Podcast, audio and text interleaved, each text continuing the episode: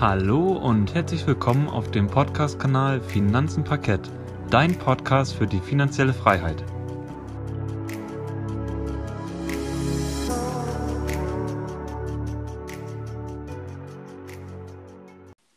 Schön, dass du wieder eingeschaltet hast bei unserem Podcast Finanzen Parkett. Heute möchten wir wie jede Woche auf die wichtigsten News der vergangenen Börsenwoche eingehen, und zwar der KW51 vom 14.12. bis zum 18.12. Und der DAX startete Anfang der Woche bei etwa 13.210 Punkten und schloss am Freitag bei 13.660 Punkten ab. Und diese Woche sind ja doch einige spannende Ereignisse passiert und der Gerrit hat jetzt auch direkt am Montag eine sehr, sehr eine sehr, sehr spannende Nachricht zu Simrise vorbereitet. Und ich würde sagen, Gerrit, lass uns nicht lange aufhalten, sondern direkt mal zum Montag gehen. Was ist am Montag passiert? Ja, Simrise wurde ja ähm, oder unterlag einer Hackerattacke. Und also unbekannte Hacker haben das Unternehmen quasi angegriffen gehabt mit einem Virus und somit stand dann halt in Holzminden an dem Standort die Produktion weitestgehend halt still, weil die ganzen Systeme heruntergefahren werden mussten, um natürlich auch Analysearbeit betreiben zu können. Und ja, nun schaut's oder sah es so aus, dass halt die Täter ein Virus in das Unternehmensnetzwerk eingeschleust hatten und über so ein Virus ist es halt möglich, dass Daten verschlüsselt werden. Das heißt, man kommt an diese Daten nur noch schwierig ran oder fast gar nicht mehr.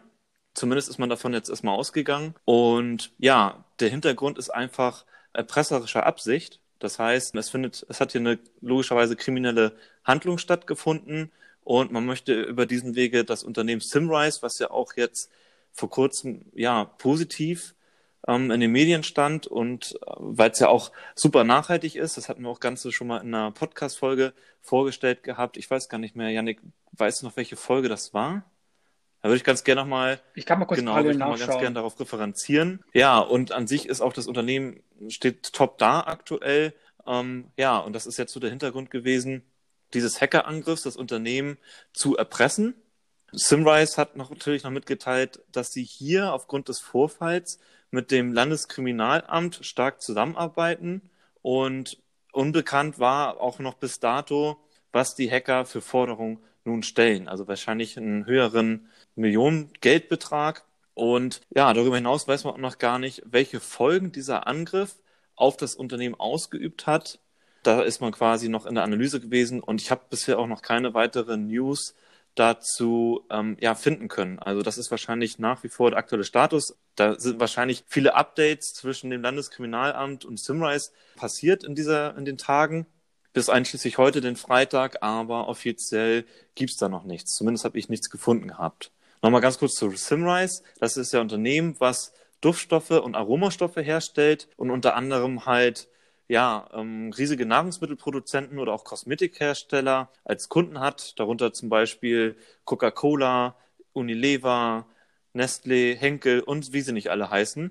Das vielleicht nochmal als Hintergrund. Und Yannick, hast du rausgefunden, welche Folge das war? Ja, ich habe nochmal nachgeschaut eben gerade und wir sind dann bei Folge 27. Also wenn du jetzt aktuell dir den Börsentalk anhörst, geh mal runter und such nach Folge 27, Simrise Vorstellung und Analyse.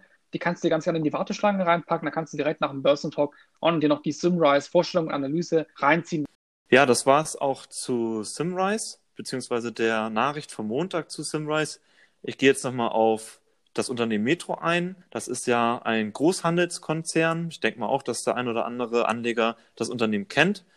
Da ist es so, dass der Großhandelsriese den Aktionären für das Geschäftsjahr 2019, 2020 eine unveränderte Dividende von 70 Cent je Aktie ausschütten möchte.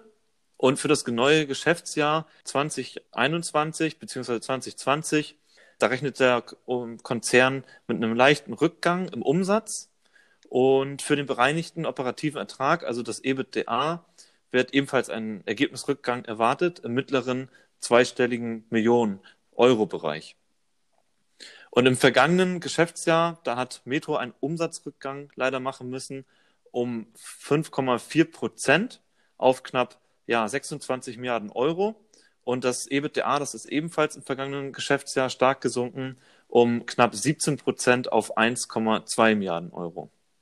Aber unter dem, unterm Strich verdiente der Konzern durch den Verkauf von einem ja, China-Geschäft nach Minderheiten immer noch 460 Millionen Euro.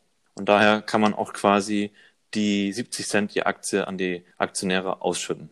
Und dann habe ich nochmal ein bisschen abseits der Börse interessante oder für uns interessante, weil das auch ein Trend ist, News gefunden. Also es geht hierbei vielmehr um erneuerbare Energien. Und nun ist es so, dass die erneuerbaren Energie wie Wind- und Solarkraft in diesem Jahr Experten zufolge fast die Hälfte des deutschen Stromverbrauchs abgedeckt haben, was ja wirklich sehr positiv ist und was in der Zukunft auch wesentlich mehr ja, sein wird und wovon der ein oder andere Aktionär natürlich mit der entsprechenden Aktie vermutlich auch profitieren werden kann. Und nun ist es so, dass die erneuerbare Energie aus zum Beispiel Wind, Photovoltaik, Biomasse, aber auch anderen regenerativen Energieträgern dieses Jahr bei gut 46 Prozent des Bruttostromverbrauchs lag. Und damit ist der Anteil an diesem Ökostrom, wie schon bereits erwähnt, weiter gestiegen weil im vergangenen Jahr lag dieser noch bei knapp 42,5 Prozent. Hätte man einen ähnlichen Stromverbrauch wie 2019, dann wäre es so gewesen, dass der erneuerbare Energieanteil nur bei rund 44 Prozent, also zwei Prozent weniger lag. Das liegt nämlich daran, dass ähm, aufgrund der Corona-Pandemie viele Menschen Homeoffice gemacht haben und dadurch anscheinend weniger Energie verbraucht worden ist. Aber der größte Teil wurde halt ähm, im ersten Quartal diesen Jahres erreicht durch quasi der Windenergie und außerdem hat das erste Quartal vermutlich viele Sonnenstunden gehabt, zumindest laut dieser Nachricht. Ja, der größte Treiber quasi an dem Ökostrom war die Windkraft auf dem Land. Dann kam die Photovoltaik und die Biomasse und dann im Anschluss kamen die Windparks in der oder auf der Nord- und Ostsee, da gibt es ja auch so große Windparks und ähm, die werden auch in Zukunft weiter ausgebaut. Also ich wollte damit sagen, die erneuerbaren Energie, das wird nach wie vor weiter wachsen und demnach, denke ich mal, kann man auch noch in der Zukunft von der einen oder anderen Aktie halt profitieren. Ja, das war's von mir zu dem Montag und wie immer, Yannick, ähm, bin ich gespannt, was du uns am Dienstag vorstellst. Am Dienstag gab es erstmal Nachrichten von Seconomy. Seconomy ist ja eine Holding, die ja in die Media Markt Saturn ähm, Handelskette investiert, also in die Elektronikhandelskette, also Mediamarkt und Saturn. Und die sind schon jahrelang in einem Rechtsstreit mit einer anderen Holding, nämlich der Convergenta. Da ist nämlich dann die Gründerfamilien von der, von dieser Mediamarkt Saturn äh, Elektronikhandelskette sind da vertreten. Und es ist nämlich die Keller-Hals Familienholding, auch Convergenta genannt. Und da gab es jetzt quasi einen ersten positiven ja, Zug. Und zwar haben sich die beiden Parteien nach jahrelangem Rechtsstreit endlich mal einigen können, wie sie jetzt verfahren werden. Und es war eine Art Kuhhandel, wenn man es jetzt mal so betitelt. Und zwar bekommt jetzt die Seconomy Holding 21,6 Prozent, also den Rest von Mediamarkt und Saturn. Und die Convergenta bekommt quasi von der Seconomy Holding 25,9 Prozent der Aktien im Gegenzug. Also, dass sie quasi ihre Anteile an Mediamarkt Saturn verkaufen. Dafür bekommen sie von Seconomy 25,9 Prozent der Aktien. So hat man sich jetzt geeinigt. Und es hat quasi auch dann die, die Aktien des Unternehmens massiv beeinflusst, Seconomy, und hat auch den Handlungsspielraum eingeschränkt. Und von den Aktionären wurde die Nachricht auf jeden Fall sehr positiv aufgefasst. Dann habe ich noch eine Nachricht von HM mitgebracht.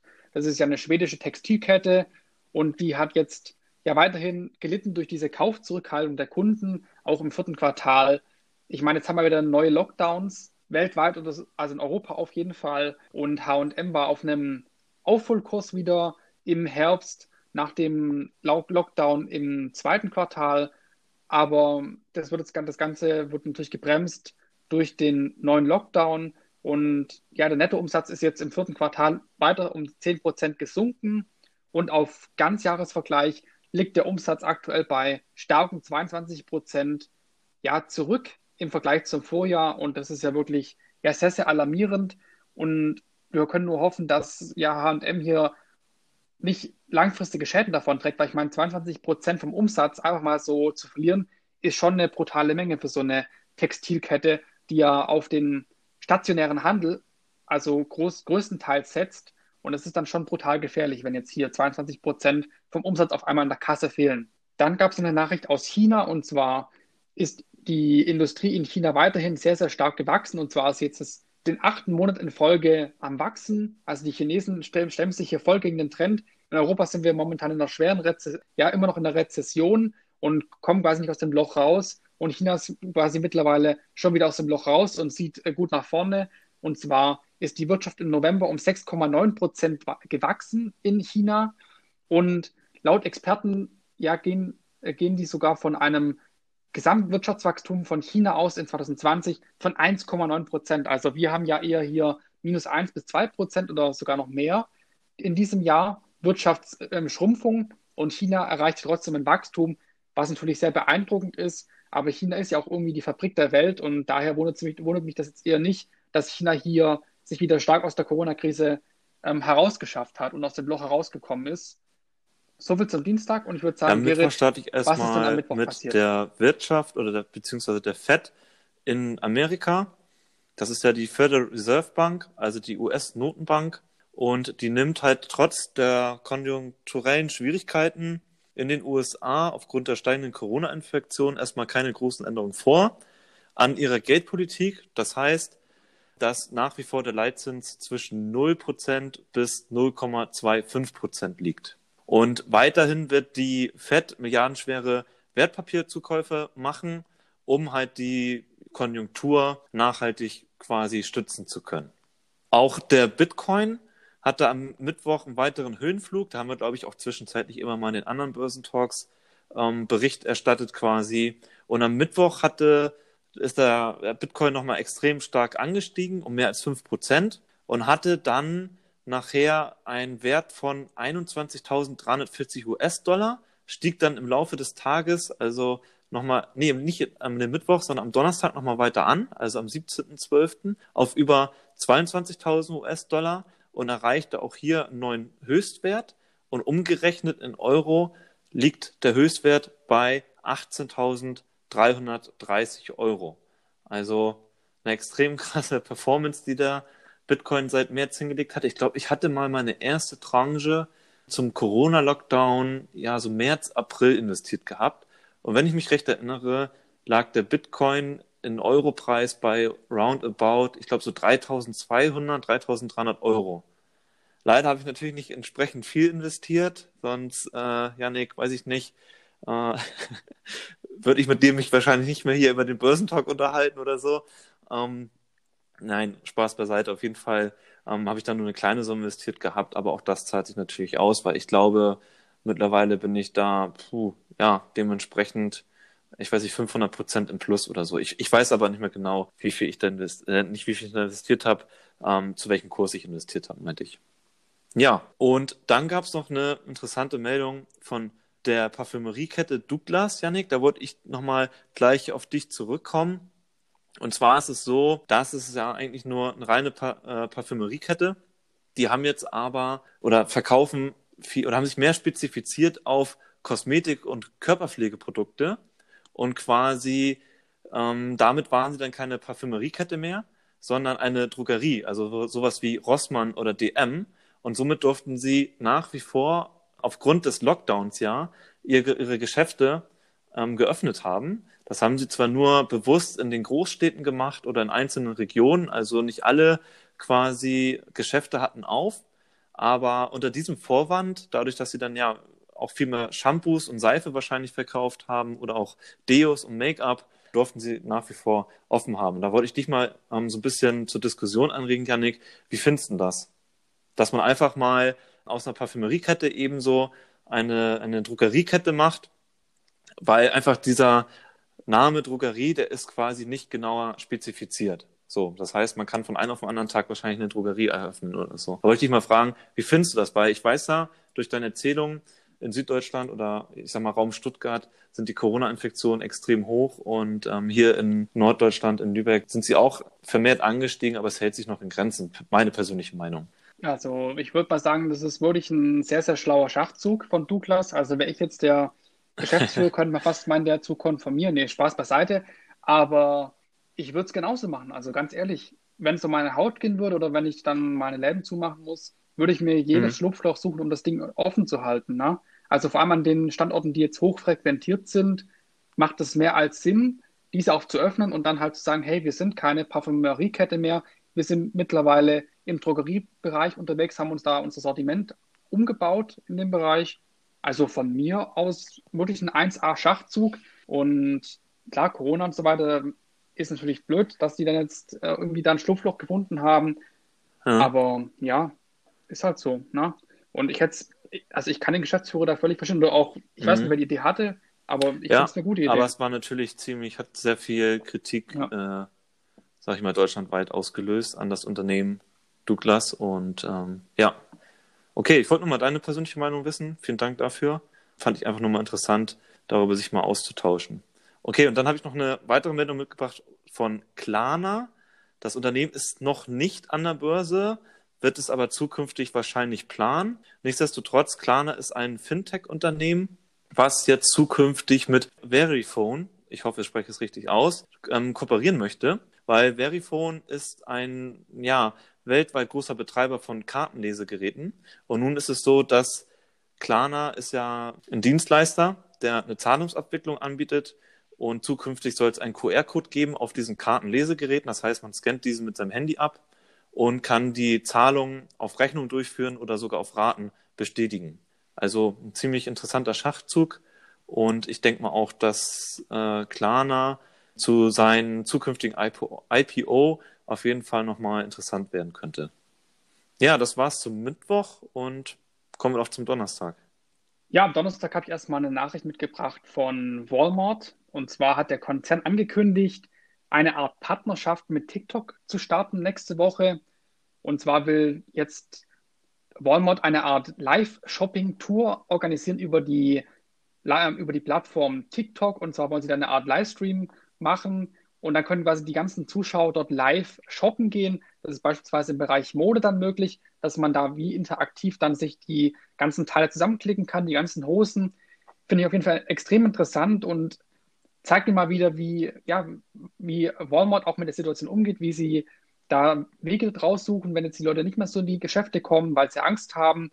Und finde ich eine super Sache. Und auch TikTok wird davon natürlich profitieren und auch wieder ja, mehr, noch mehr, noch mehr ähm, User bekommen wahrscheinlich. Also ich finde es wirklich eine tolle Sache und wenn es auch funktioniert, dann es gibt doch nichts Besseres, wie live zu shoppen und super. Dann noch eine Nachricht von VW und zwar hat der BGH jetzt letztendlich entschieden, dass die Klagen, die nach 2019 bezüglich des Dieselskandals eingereicht wurden, weitestgehend verjährt sind. Also da ist VW wirklich ganz fein aus dem Schneider raus und den Klägern steht damit auch keine Entschädigung mehr zu, außer in Ausnahmesituationen. Aber das, da wurde jetzt nicht drauf, genauer drauf eingegangen. Aber das ist natürlich auch schlau. Als großer Konzern wird es natürlich ähnlich machen, auch wie Bayer das macht. Ich meine, ich würde alles auf die lange Bank schieben und das wirklich so lange ja, ähm, laufen lassen, die Verfahren. Ich kann es mir leisten, ich bin ja ein großer Konzern, bis die Ansprüche alle verjährt sind. Und so ist die Taktik, ne? Auch bei Bayer wahrscheinlich, dass man das Ganze zieht und zieht und zieht wie ein Kaugummi, bis am Ende nichts mehr übrig bleibt und die Kläger nur noch ähm, ja, einen McDonalds-Gutschein oder sowas kriegen, vom, vom Wert her. Also da, ich will natürlich jetzt hier auch keine politische Meinung oder sowas dazu äußern, aber aus Aktionärsicht auf jeden Fall ja, nicht, nicht die schlechteste Idee, meine ich mal. Genau, und dann kommen wir noch zu Luckin Coffee. Da haben wir ja auch schon mal drüber berichtet. In, ich meine, einen der ersten Börsentalks, ich, ich glaube, das war so im Mai, da hat ja Luckin Coffee, ja, die haben ja schon öfters jetzt mal wieder, waren in den Medien einmal, dass der CEO rausgeworfen wurde. Die haben ja 2019 einen Bilanzbetrug ja, begangen und haben da ihre Umsätze total aufgebläht und die Verluste, die sie eigentlich hatten, haben sie quasi als Gewinne ausgewiesen und damit haben sie die Anleger wirklich brutal geprellt und auch das Vertrauen zerstört zu den Anlegern und das Image von Luckin Coffee ähm, ist ja wirklich komplett für die Mülltonne, meiner Meinung nach. Also ich würde in diese Firma keinen einzigen Cent mehr investieren, weil wer bei mir einmal Bilanzbetrug ähm, begangen hat, dem vertraue ich nie wieder. Auf jeden Punkt. Fall. Und ich glaube, Gerrit, da stimmst du mir zu. Einmal Bilanzbetrug, genau, auf jeden Fall. komplettes Image für den Mülleimer. Und jetzt müssen sie quasi eine Strafe bezahlen für diesen Bilanzbetrug von 180 Millionen US-Dollar. Und es wird für eine Kaffeekälte wie Luckin Coffee auch nicht unerheblich sein, so eine Strafe. Also es tut auf jeden Fall ziemlich weh, wenn man 180 Millionen Euro Strafe bezahlen muss. Und dann gab es noch die letzte Nachricht, nämlich in den USA gab es einen Hackerangriff auf einige Regierungsserver und auch Netzwerke von Behörden. Und bislang ist aber unklar, welche Informationen bei dem Angriff jetzt aus dem Finanz- oder Handelsministerium sowie dem Militär und den Geheimdiensten erbeutet wurden. Aber man, hat, man weiß mittlerweile, dass die Hacker teilweise monatelangen Zugriff auf den internen Mailverkehr der Behörden hatten. Und das finde ich auf jeden Fall extrem erschreckend. Momentan ist ja wirklich ja, eine Cyberangriffzeit. Also wir hatten ja, also okay, ich muss ein bisschen aus dem Nähkästchen plaudern. Bei uns im Unternehmen gab es auch einen Cyberangriff vor ungefähr einem Monat. Und der hat uns auch, ja, ein, ein bisschen beschäftigt, würde ich jetzt mal sagen. Hat auch dann wurde ja auch veröffentlicht auf unserer Investor-Seite. Ja, unser Kurs ist auch ordentlich eingebrochen. Ich glaube, um die 15, 20 Prozent nach dieser Meldung, dass wir einem Cyberangriff unterlegen sind. Und jetzt haben wir auch am Montag gehört vom, vom Gerrit, dass hier äh, bei Sunrise was ähnliches passiert ist, dass die auch einen Cyberangriff hatten. Natürlich ist es extrem blöd von Unternehmen, wenn, wenn sie so einen Cyberangriff haben, weil sie erstens dann Experten benötigen, um wieder aus dem Schlamassel rauszukommen und die operativen Kosten laufen natürlich weiter.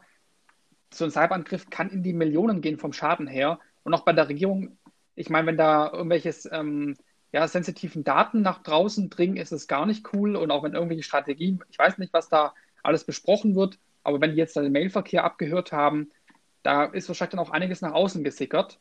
Und das ist natürlich schon ja, ein, ein ziemlicher Skandal, würde ich mal sagen. Ja, und, aber man weiß auch nicht, wie der Hackerangriff jetzt, ähm, also wie man den jetzt quasi wieder los wird bis jetzt. Und es ist auch unklar bis jetzt, welche Systeme überhaupt von diesem Hackerangriff betroffen sind. Man weiß nur, dass man betroffen ist von Hackerangriffen. Genau, so viel zum Donnerstag. Und ich würde sagen, Gerrit, kommen wir doch schon auch zum letzten Ich glaube, die Menschen sind zu viel im Homeoffice. Haben dafür Zeit für so eine Hackerangriffe. Nein. Ähm, genau, komme ich zum Freitag und starte hier erstmal direkt mit Daimler durch. Also hätte ich jetzt auch nicht mehr gedacht, dass Daimler so gut noch abschneiden wird dieses Jahr. Aber ja, bereits per November hat Daimler in China den bisherigen Rekordjahresabsatz aus 2019 nämlich übertroffen. Und für das Gesamtjahr 2020 rechnet das Unternehmen mit einem sogar zweistelligen Wachstum bei der ja, Pkw-Sparte. Und ja, um das einfach mal zu untermauern, also 2019 hatte Daimler knapp 700.000 Autos in China ausgeliefert. Und nach deren Aussage von dem heutigen Freitag auf einer Pressekonferenz ist es so gewesen, dass man dann mit 800.000 Autos rechnen kann. Und äh, nun ist es halt so, dass es nicht Daimler nur so geht, sondern auch vielen weiteren deutschen Autoherstellern, weil sie mittlerweile dort, also in China, etwa 40 Prozent der Fahrzeuge verkaufen. Also man ist hier natürlich extrem krass abhängig. Also die ganze deutsche Automobilbranche ist hier echt heftig abhängig von dem Land China. Und somit kann man zusammenfassend sagen, dass ja die Automobilbranche im November insgesamt 2,8 Millionen Fahrzeuge ausgeliefert haben an chinesische Kunden. Und das ist dann ein Anstieg um 12,6 Prozent zum Vorjahr und der achte monatliche Anstieg in Folge. Also hätte ich nicht mehr erwartet, ähm, einfach nur mit dem Hintergrund von Corona. Das hat natürlich auch, da habe ich mal den Aktienkurs nochmal gecheckt gehabt von Daimler. Natürlich kam das dem Unternehmen dann auch zugute. Ja, gut, und ich hatte natürlich, oder wir hatten unsere Aktien ja erst vor kurzem abgestoßen gehabt, Janik. Ähm, ja, schwamm drüber. Ich glaube, wir dürfen uns nicht mehr ärgern an der Stelle. Ich bin froh, dass ich das Ding losgeworden bin. Das ist aber nur meine persönliche Meinung, weil auf Autowerte habe ich absolut in der Zukunft keine Lust mehr. Auch wenn Daimler jetzt hier mit guten Zahlen kommt. Das ist ja nur, der, der Absatz ist ja das eine, aber die Kennzahlen intern ähm, müssen natürlich auch noch stimmen. Ja, dann habe ich noch eine Meldung mitgebracht von CD-Projekt, beziehungsweise von Sony. Ich muss ehrlich sagen, ich habe das Thema gar nicht so verfolgt gehabt, habe mir das mal über einen Aktienchart angeguckt von CD-Projekt. Die sind ja richtig krass eingebrochen weil sie ja das Videospiel ähm, Cyberpunk 2077 rausgebracht hatten. Und anfänglich haben sehr viele Spieler kritisiert. Ich weiß nicht auf welcher Plattform, ich denn logischerweise glaube ich eher auf der Sony-Konsole, also auf der PlayStation, ähm, dass es hier zu sehr, sehr viel technischen Problemen kommt. im Vergleich zu der Microsoft, also zu der Windows-Version. Und daraufhin hat jetzt heute Sony dieses Spiel aus dem PlayStation Store entfernt und ja, den Kunden quasi, die das darüber gekauft haben, die Entscheidung überlassen, ob sie das Geld oder den Kaufpreis vollständig erstattet haben möchten. Also fair von Sony auf jeden Fall, nur schlecht natürlich für das Unternehmen, also für die Entwicklerfirma CD-Projekt. Daraufhin ist natürlich auch von CD-Projekt der Aktienkurs, ja, ich weiß nicht, innerhalb von ein paar Tagen echt, echt heftig eingebrochen. Ich war gestern mal am Überlegen, als ich das mir so ein bisschen angeguckt hatte, ob ich da mal investiere, aber ich lasse jetzt auch mal hier die Finger davon, weil es gibt auch noch einen weiteren Hintergrund. Und zwar ist es so, dass ein externer Tester von diesem Spiel Cyberpunk 2077 einen epileptischen Anfall erlitten hat. Also dieses Spiel hat nicht nur technische Probleme, also kann man sagen Qualitätsmängel, sondern auch ähm, gesundheitliche Probleme oder Risiken äh, auf den Menschen. Und ja, das ist natürlich für so ein Unternehmen, äh, für so eine Entwicklerfirma, ich würde mal fast sagen, der Tod nachher. Ähm, mal schauen, wie sich das entwickelt. Vielleicht kriegen sie es ja äh, noch schnell wieder modifiziert mit ein paar Updates, aber die sollen wohl auch erst im Januar stattfinden. Und ähm, des Weiteren ist eigentlich auch noch geplant, dass sie das, das Spiel auf der PlayStation 5 veröffentlichen werden. Ja, also extrem heftig, was das für Auswirkungen haben, haben kann auf den Aktienkurs. Also diejenigen, die hier in CD-Projekt investiert sind oder waren, die tun mir echt leid. Also das haben sie auf jeden Fall nicht verdient. Dann komme ich nochmal zu dem Autohersteller BMW die haben sich jetzt in den USA juristischen Ärger eingefangen. Da ist es nämlich so, dass eine Anwaltskanzlei am Dienstag im Namen von mehreren Verbrauchern eine Klage gegen BMW eingereicht haben. Und ähm, diese Klage oder diese Sammelklage sieht jetzt vor, dass bei den bei zwei verschiedenen Modellen, einmal dem X5 und dem BMW, ich weiß nicht, wie man es ausspricht, ey, 335D, dass man hier dem Unternehmen erhöhte Abgaswerte ähm, vorwirft, die halt kaschiert worden sind äh, über durch eine spezielle halt Software. Also die Emissionen von den Stickoxiden, die sind eigentlich um das 27-fache über den geltenden Grenzwert in den USA. Und unter diesem Vorwand dürfte natürlich BMW diese Autos so natürlich nicht ähm, verkaufen deswegen bin ich mal gespannt, wie sich die Klage hier auf das auf BMW weiter auswirken wird. Und aber das wird natürlich sich alles in der Zukunft abspielen. Also ich bin gespannt, wie es an der Stelle weitergeht bei BMW und der Sammelklage aus den USA. Ja, wieder eine ereignisreiche Woche, würde ich sagen, Janik. Ich bin auch überlegen, ob wir über die Weihnachtsfeiertage, ich meine, es sind jetzt so viele äh, Feiertage, ob da die Börse auch richtig aufmacht. Also eventuell kann es auch der letzte Börsentalk sein für für dieses Jahr. Wir müssen das mal noch schauen, je nachdem, wie viele Nachrichten es gibt und auch wie relevant das Ganze ist, werden wir einen Börsentalk aufnehmen. Aber wenn es halt nur Müll gibt und nichts Interessantes, dann werden wir auch keinen Börsentalk mehr aufnehmen. Weil wenn so viele Feiertage dazwischen sind, dann sagen wir auch, hey, genießt lieber die Feiertage, als ob wir dann euch dann irgendwelche uninteressanten ja. Nachrichten hier präsentieren wollen, weil wir nichts Gescheites finden. Ne? Also das werden wir auf jeden Fall nochmal spontan dann entscheiden. Genau, also es kann machen wir so. Oder wir fassen vielleicht ähm, für dieses Jahr die beiden nochmal dann zusammen oder so. Also nächste Woche und übernächste Woche. Genau. Schauen wir mal. Genau, gucken wir mal, wie wir es machen.